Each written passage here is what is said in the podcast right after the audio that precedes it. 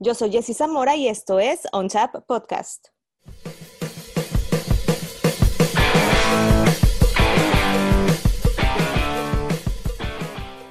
Bienvenidos a On Tap, un podcast sobre la cheve artesanal y todo lo relacionado a ella. Muchísimas gracias a todos los que han hecho de este proyecto su podcast cervecero favorito. Y esta semana en On Tap tengo uno de los personajes con mayor trayectoria en la escena cervecera de Baja California. Digo, hay varios y este es uno de ellos y que recientemente fue nombrado como el nuevo presidente de la Asociación de Cerveceros de Tijuana. Rubén Valenzuela, qué gusto tenerte aquí en el podcast. No, para nada. Es un gustazo estar aquí en OnTap. Oye, ya lo decía yo, Rubén, eh, una gran experiencia en el mundo cervecero con diversos proyectos, entre los cuales digo, está, está el BCB, que la verdad eh, es un lugarzazo, Rubén, es, es yo creo que eh, la, uno de mis primeras experiencias en la cheve artesanal fue con el BCB, digo, no creo que nada más la mía, sino de, muchos tijuanenses, caray, muchos, muchos baja californianos. Y, y justamente, Rubén, ¿cómo, ¿cómo se da tu primera experiencia con la cerveza artesanal? Pues mira, pues ya no estamos tan jóvenes. Entonces, ¿Estamos? A nosotros, nos, a nosotros nos tocó mucho la, la, influencia de cuando San Diego empezó, ¿no? A nosotros nos remontamos a, a, consumidores de cerveza artesanal desde principios de los 90, ¿no? Entonces, en, en aquella época, pues ya existía Carl Strauss, iba empezando Stone, iba empezando Ballast Point se consumía mucha cerveza comercial importada, ¿no? Vamos a decir. Para nosotros eran las raras, ¿no? Como la Guinness, como Carlsberg, como la Elefante, ¿no? Que ya ni la hacen. Y, y pues las primeras experiencias, pues fueron, podría haber sido una Sierra Nevada, una Red Trolley, uh, la Smoke Porter de, de Stone, y pues ya después la Arrogant Buster fue la como Uy, ya el detonante, ¿no? Sí. Pero esa fue en 1998 cuando hicieron el release de la Arrogant Buster. Imagínate qué tanto tiempo tenemos tomando cerveza. No, sí, ya. Y, y, de hecho creo que la Iron Bastard fue también una de, digo, de las primeritas que yo recuerdo que recuerdo que tomé junto, junto con la Guinness. Oye, pero ya lo decías, nosotros a lo mejor como, como tijuanenses, como baja, baja californianos, que vivimos también mucho de la influencia de Estados Unidos, aquí con San Diego y California, que es para mí una de las mecas de la, de la craft beer de, de, de Estados Unidos. ¿Cómo, ¿Cómo es que te lleva, cómo es que te nace la idea también de, de, de, hacer el BCB, de fundar el BCB? ¿Es también por esa, a lo mejor, demanda o ese gusto que tenía eh, Tijuana por cerveza y que no, a lo mejor no se podía conseguir tan fácil aquí en la ciudad? Pues mira, nosotros empezamos como distribuidores, okay. e instalando taps, que pues ya sabes, como no había muchos, pues no, no había mucho trabajo en eso. no instalabas Pero, muchos. pero pues era como la parte que decíamos nosotros, hay que dar el servicio. Somos el distribuidor de la cerveza, nos interesa vender cerveza de barril, hay que dar el servicio. Entonces nos preparamos, fuimos a los cursos, hicimos toda la capacitación, la certificación. Y, este, y a la hora de la hora, mucha gente no se animaba, ¿no? Mucha gente no se animaba a la inversión porque pues sí es algo considerable aunque para los que ya tenemos experiencia en, en, los, en los bares y las cervecerías, pues es algo que se recupera pues, relativamente rápido. Pero nadie, nadie se animaba. Aparte como distribuidores, pues también era difícil porque los permisos de exclusividad con las cervecerías, ya sea Heine, bueno, hoy Heineken, antes Cuauhtémoc Moctezuma y, y Modelo, o ahora AB InBev, este, pues era, era de exclusividad y no permitían que, que entráramos con nuestros productos. Entonces, ese fue uno de los detonantes de decir, ¿sabes qué? Pues no, no, no, no lo estamos armando como la distribución, ¿no? Entonces, vamos mejor abriendo un bar. Entonces teníamos acceso a todas las cervezas había y por haber. Y teníamos como distribuidores, pues teníamos muy buenos precios. Entonces dijimos, no, pues de que nosotros estemos batallando con otros bares, mejor hacemos el, el nuestro, ¿no? Y así nació el BCB. Oye, y, ya te decía yo, es, y no por tenerte aquí en el podcast, eh, Rubén, pero es un lugarzazo. Para mí, la verdad es que fue, fue de esos primeros lugares que de los que no salía y de los que decía que, que, que, que veía la infinidad de cervezas y no, y no sabías por cuál, ¿no? Por, por, cuál, por cuál decidirte. ¿Ya cuántos años del BCB, Rubén, y cuál ha sido la más grata experiencia de haber, de haber este, fundado este lugar?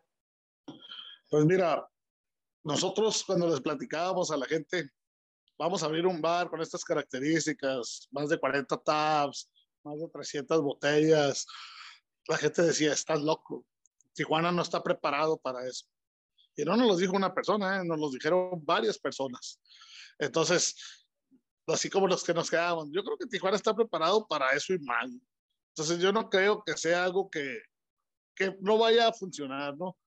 Si nosotros hubiéramos abierto en San Diego, hubiéramos sido el octavo bar con más taps en, ese momento, en el 2012, en todo el condado de San Diego. Eh, ahora, el, el, 17 de agosto, cumplimos nuestro décimo aniversario, que esperemos que todo vaya bien con la pandemia para poder celebrar en grande, porque ya como, como se está viendo ahorita que en China hay demasiados casos de COVID, volvieron a subir, estamos bastante asustados. ¿eh? Cruz, cruz, Estamos cruzando los dedos para que no pase nada. Esperemos que los chinos nos hagan el paro y volvamos a poder celebrar el aniversario de BCB, ¿no? Diez años, eh, lo más satisfactorio en estos diez años, yo creo que ha sido, así como en tu caso, ¿no? Que hemos culturizado a, las personas de Tijuana y no nomás de Tijuana, mucha gente del DF que venía y decía era parada obligatoria el BCB. Entonces queremos seguir con esto, ¿no? Actualmente, pues sí, nos ha pegado muy duro la pandemia. Mucha gente podrá decir, eh, el BSB ahorita no tiene mucho surtido, no te falta producto, pero es que ha sido difícil. Ha sido difícil mantenernos con vida, ha sido difícil. Uh, muchos de los proveedores que teníamos cerraron. Uh, la parte de las cervezas europeas también se ha trazado mucho. Los transportes están bastante caros. Entonces, pero ahí vamos, ahí vamos saliendo de este bache en, el que estamos y pronto van a ver el BCB igual que como cuando empezó. ¿no? Híjole, eh, eh, y sí, ¿no? Digo, muchas experiencias, muchas borracheras en ese BCB, híjole, si el BCB hablara, ¿no? Para muchos sería de cuántas historias no, podría contar. Que, que, no hable cuando se cierra la puerta. híjole, híjole, no, digo, y luego ustedes que tienen que probar, pues a ver si todo el producto está bien y demás, no, me imagino, pero Rubén, ya, decías yo, y era algo que te quería preguntar más adelante, pero digo, aprovechando que, lo sacas a colación, hablabas justamente, ¿no? De, de, a lo mejor que ahorita no, no está viviendo el BCD como muchos otros lugares, eh, sus tiempos de gloria. Y me parece, digo, ya tú como presidente de la Asociación eh, de, Tijuana, de Cerveza de Tijuana, ¿Qué, ¿Qué, tanto ha, ha, pegado al gremio cervecero esta pandemia? ¿Qué tanto la han sufrido, eh, Rubén? Pues mira, yo poquito antes de, de tomar la presidencia quise ver el estatus de, de, la industria, ¿no? Aquí en la, en la ciudad, ¿no?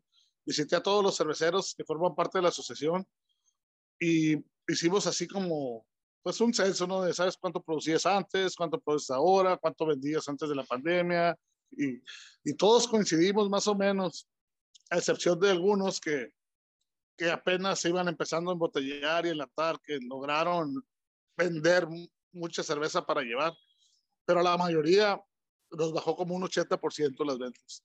Estuvimos cerrados casi cinco meses en el 2020. Entonces, pues imagínate, ahí nomás con esos meses ya es el 50%. Más aparte, pues la gente no tiene dinero, la gente no, no podía salir, los lugares restringidos a, a una capacidad de menos del 50%. Entonces, 80% se nos cayó en el 2020. Para el 2021 subió poquito, como un 20, 25, 30% máximo en la mayoría de los casos. Muchas cervecerías, pues, dejaron de producir, muchas cervecerías dejaron de, de como te diré, dejaron de, de vender. Entonces, pues sí, nos afectó mucho. Y no nomás fue la pandemia, también algunos gobernantes ensañaron con nosotros aquí en Tijuana, porque en Mexicali, en Ensenada, eh, hasta los apoyaban, hasta con equipos. ¿eh? Y aquí en Tijuana sí se ensañaron por hacerle el mal a uno, nos hicieron el mal a todos. ah, pidiendo cosas que ni se necesitan, ni están en los reglamentos, ni están en las leyes, ¿no? Entonces, sí nos afectó mucho la pandemia, pero yo creo que el mayor problema fue los gobernantes en turno que teníamos. Y, ahorita lo mencionas muy bien, Rubén, y hay que resaltar y hay que hacer énfasis que Tijuana también tiene mucho turismo justamente por la, por la cerveza artesanal. Y en vez de que sea algo mejor un, un, sector o una industria que se apoye y que, y que, y que ayude también a, a, que se consuma en la ciudad de Tijuana, porque eso genera otros ingresos, pues como tú dices, ¿no? Se les ha golpeado también eh, en otras, eh, de otras maneras, vaya. Sí, mira, ahorita hay muy buena relación con el gobierno entrante. Tenemos muchas oportunidades de recuperar el tiempo perdido. Ellos nos están apoyando con todo. Hay varios regidores ahí que están al pendiente de nosotros. Eh, la Secretaría de Turismo, como dices, la cerveza artesanal se convirtió en un producto turístico de la ciudad. Y afortunadamente, pues hay otro, otra perspectiva, otro cambio de mentalidad con las autoridades que están ahora en el gobierno, que acaban de entrar. Entonces, es muy buena noticia para nosotros que, que en lugar de, de ver las cosas uh, como antes, eh, quieren que no se, re, re, reivindicarse, como reivindicarse con nosotros. Entonces, ese es, es lo bueno, ¿no? Que de aquí para adelante podemos crecer lo que se perdió y a lo mejor más, ¿no? Entonces, estamos muy optimistas en lograrlo, cosas nuevas y lograr estos nuevos apoyos, ¿no? Con este nuevo gobierno. Oye, y, y, justamente, justamente, Rubén, ¿cuáles fueron tus primeras impresiones, esas, esas sensaciones tras darse eh, esa confianza, ¿no? Al ser, al ser nombrado tú como el presidente de la asociación. Mira, la verdad, nadie quería ser el presidente de la asociación. nadie se quería, nadie se quería aventar el muertito. Gané por unanimidad porque fui el único que se aventó. Pero, por ejemplo, pues sí me, duele, sí me dolía pues que todo el trabajo que se ha realizado se perdiera, ¿no? Sí me dolía que nosotros como pioneros de la industria, uh, pues no somos los únicos que empezamos, no, no, puedo decir que yo soy, ah, yo fui el primero, ¿no? Pero, pero sí como pioneros de tanto de organización de eventos como de bares ya dedicados sí, a, al 100% a la cerveza artesanal, pues sí era como todo el trabajo que he hecho o hemos hecho, cómo se va a perder. Es un momento muy difícil y es un reto para todos como yo les decía, o sea, yo no me voy a aventar a la presidencia si no cooperan, ¿no? Aquí es un, es un, es un tiro que nos tenemos que aventar todos, o sea, no es mío, no es mi problema, es el problema de todos. Porque hay cerveceros que son las divas de la malta, ¿eh? nombres, nombres. Que, que les consigues exportaciones y quién te va a pagar y ni así hacen nada. Entonces, pues cada quien tiene su empresa, cada quien es emprendedor, es empresario, y hay cosas que sí los tienen que ver como empresa. Otras cosas generales que nos atañen a todos, pues eso sí lo podemos ver como asociación. Pero como te digo, es un reto y hay que aceptar los retos y entrarle al toro por los cuernos y sacar adelante la industria, porque nos ha costado muchísimo trabajo y hemos logrado muchas cosas que han servido como ejemplo para todo el país. Y pues ahorita no es como para dejar el tiempo perdido, ¿no? Ahorita viene mucha gente a visitarnos esta semana por el Ensenada Beer Fest. Entonces, ya estamos por recibir a los primeros invitados, ¿no? Empieza la fiesta desde hoy.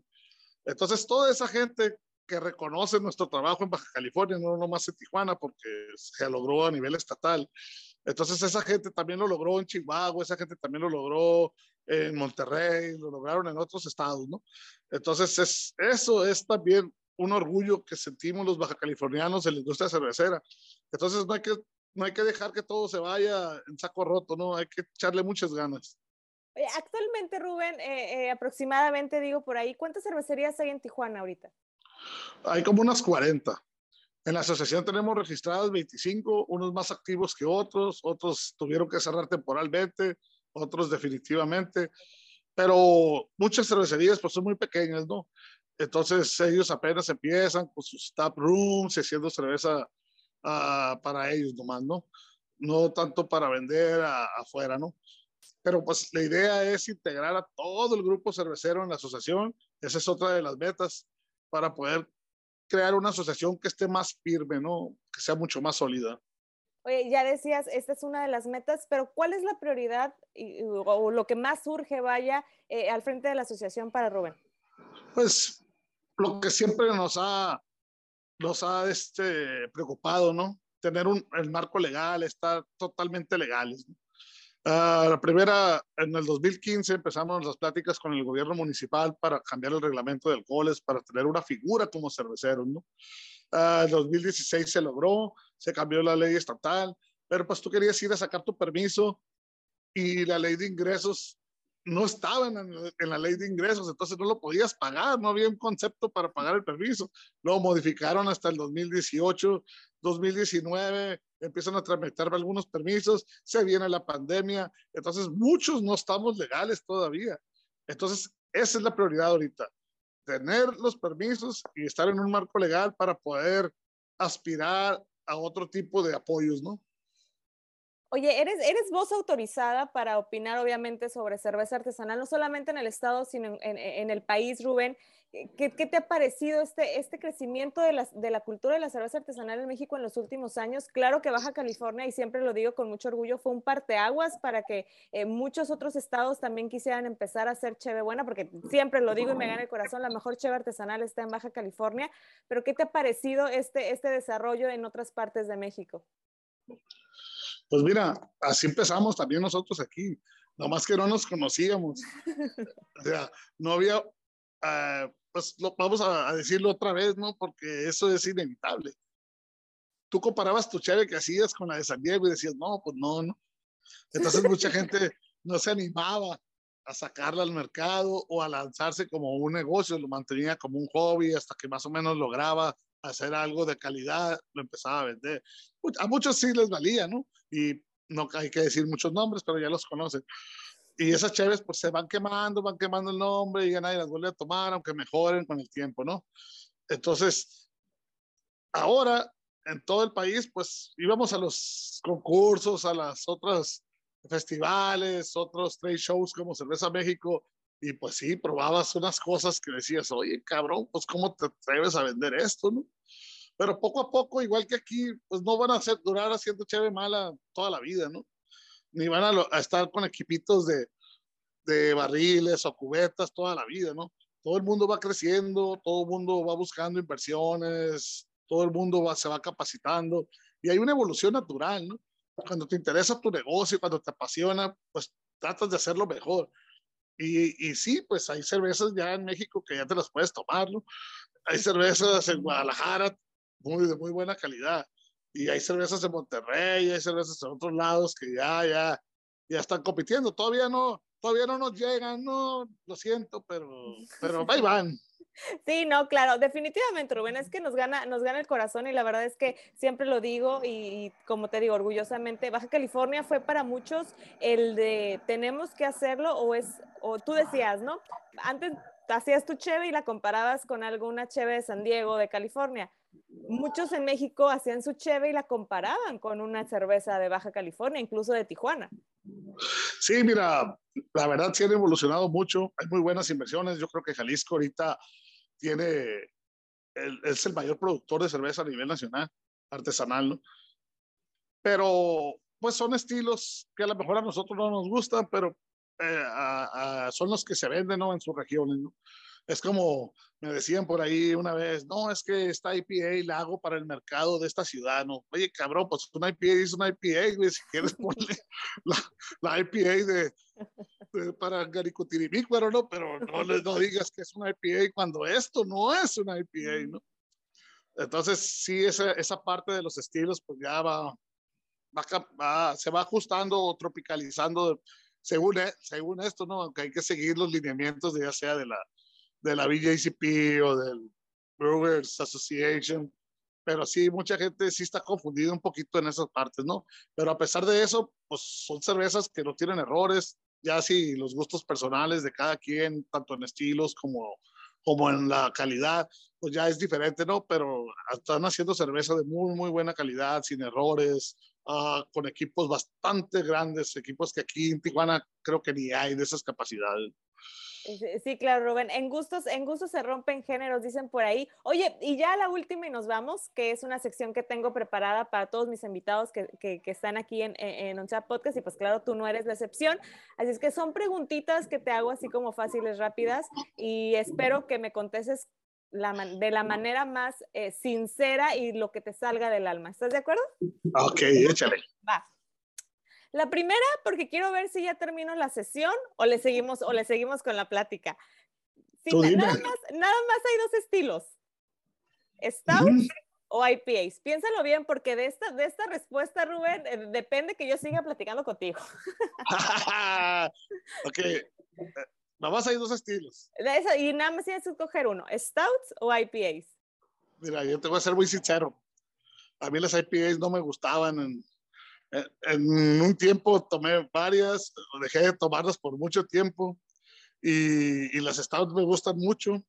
Uh, yo para desayunar prefiero un stout que un IPA, pero para seguirle como para tomar más las IPAs.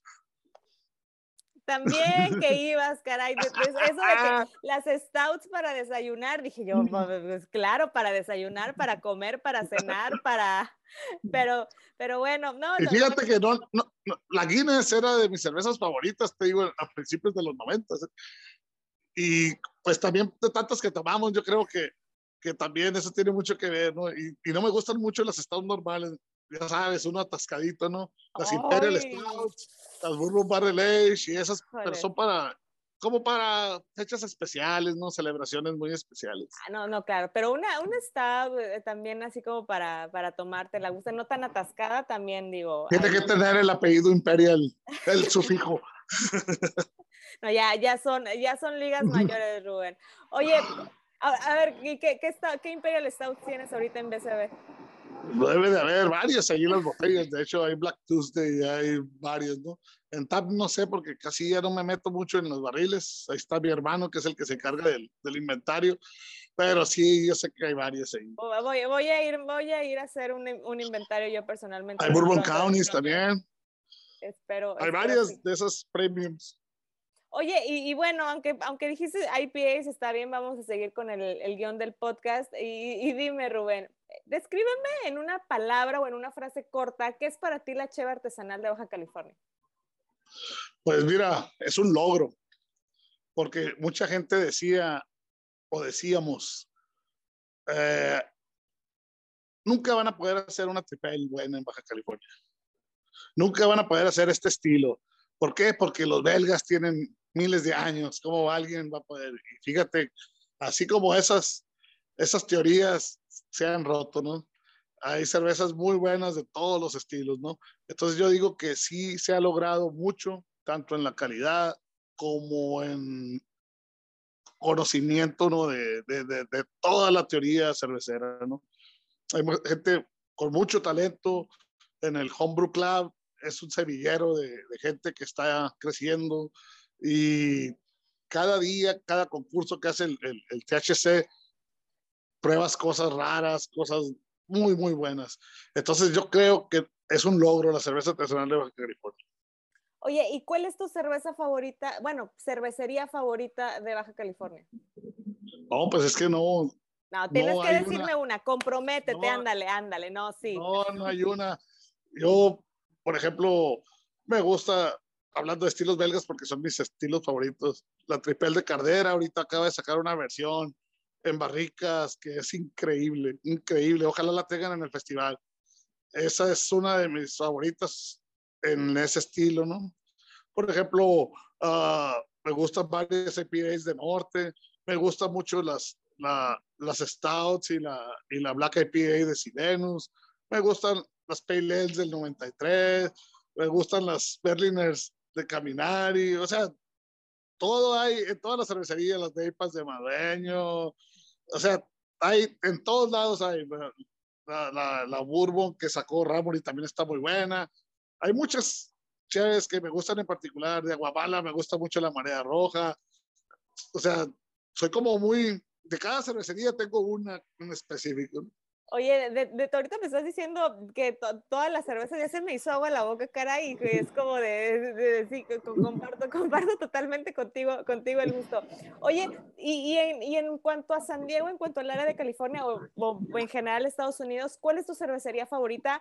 No solo por lo a lo mejor lo bien que hace la cerveza, que claro, pues tiene que ser lo, top, sino también por lo bien que, que, trabajan o por lo bien que a veces, a veces dices, uy, o sea, está súper bonito el, el, el, lugar, el tasting y demás.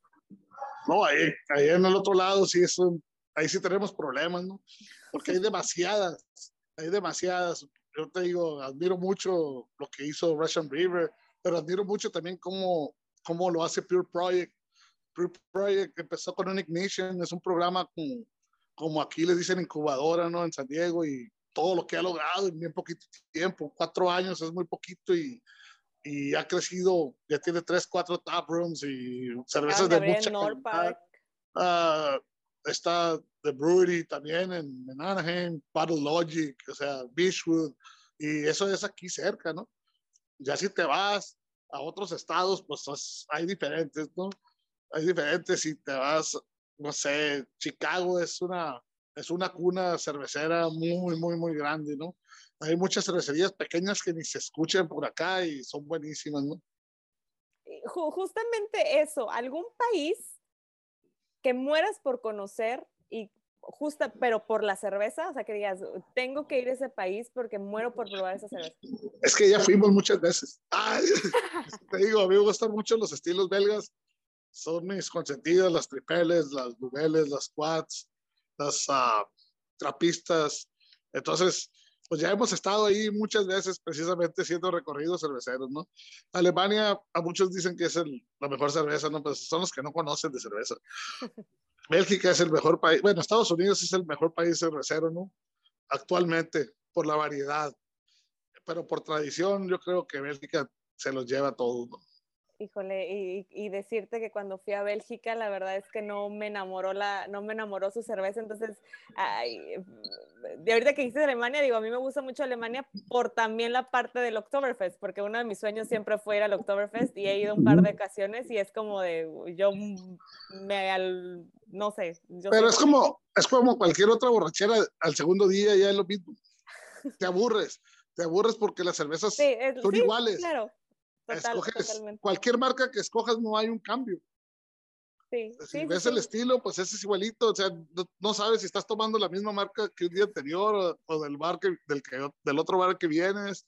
Entonces en México no, a pesar de que son los mismos estilos, sí, se, sí varía dependiendo de la cervecería. Yo la primera vez, lo voy a confesar por primera vez, que fuimos a Bélgica en el 2004, creo, me tomé una sour y la vomité. ¿Y ahorita qué tal las No supo apreciar. ahorita hasta pagamos los envíos desde allá para que lleguen. Oye, eh, y ya, ya la última de esa sección, Rubén, ahorita que mencionas las sours o, algún otro estilo, eh, ¿qué, ¿qué, cerveza eh, europea, cerveza, no sé, de cualquier parte del mundo, mueres por tener en, en, BCB y no has podido a lo mejor como que dar para poder tenerla ahí? Pues mira, las más difíciles las hemos tenido, ¿no? Que son las West Belteren, esas las hemos tenido. Hemos tenido Cantillón, hemos tenido Lindemann, hemos tenido de todo, ¿no? Casi, ¿no? Pero sí hay cervezas muy, muy específicas como, no sé, de Cantillón, la Lupepe, vamos a decir, que sí me hubiera gustado tenerla y que nunca la hemos podido tener. O sea, ediciones muy especiales, hasta de Battle Logic, ¿no? Aquí que está aquí en Anaheim, esas son las que sí te duele no poderlas tener. Pero en cuestión de marcas, pues ya estamos en un mundo globalizado, ¿no? Lo puedes tener. Si lo buscas, lo puedes tener. Oye, Rubén, muchas gracias, muchas gracias por haber estado aquí en nuestra podcast, por platicarme un poquito de tu historia y todo este eh, compromiso que tienes, ¿no? Ahora siendo, siendo presidente de la Asociación de Cerveceros, dices, nadie se quiso, se quiso aventar el, eh, el reto, por llamarlo así, dices, bueno, pues yo, yo le entro y la verdad es que esperemos que sea un buen año, una buena gestión para, para los cerveceros de Tijuana, como dices, que han sido, golpea, que han sido un poquito golpeados y ojalá eh, puedan repuntar en, en ese sentido. Rubén. Sí, sí lo vamos a lograr, mira. Aquí lo que andamos buscando también son inversiones para poder crecer nuestros equipos y crecer nuestra capacidad de producción y así lograr muchos objetivos que tenemos, ¿no? Casi todos tenemos, tenemos las mismas metas, los mismos objetivos y pues a invitar a, a toda la gente que le gusta la cerveza y que puede invertir en negocios locales, pues adelante, que hagan ofertas. Está, eso, eso, es lo mejor, que hagan ofertas, estamos abiertos a las ofertas y a quien quiera sumarse a esta, a esta cultura cervecera entrándole en el emprendimiento, pues es bien recibida. Así es. Muchísimas gracias, Rubén, por haber estado aquí en Oncha Podcast. La verdad, voy a tener que irme a dar una vuelta al BCB a, probar todas esas stouts que tienes, que tienes por ahí, a toda, a toda la cheve y, y, este, y pues nada, eh, eh, es tu, es, tu, es tu podcast, claro. Onchab es tu, es, tu, es tu casa cuando, cuando quieras, aquí estamos a la orden y con los brazos abiertos te recibimos. Muchas gracias. Y me gusta mucho el nombre porque nosotros esa es la distinción que podemos tener como pioneros, ¿no? hacer las cosas on top. Claro, claro que sí. Muchas gracias, Rubén, y te, te visitaré pronto por ahí por el BCB. Ah, pues por aquí nos vemos. Gracias.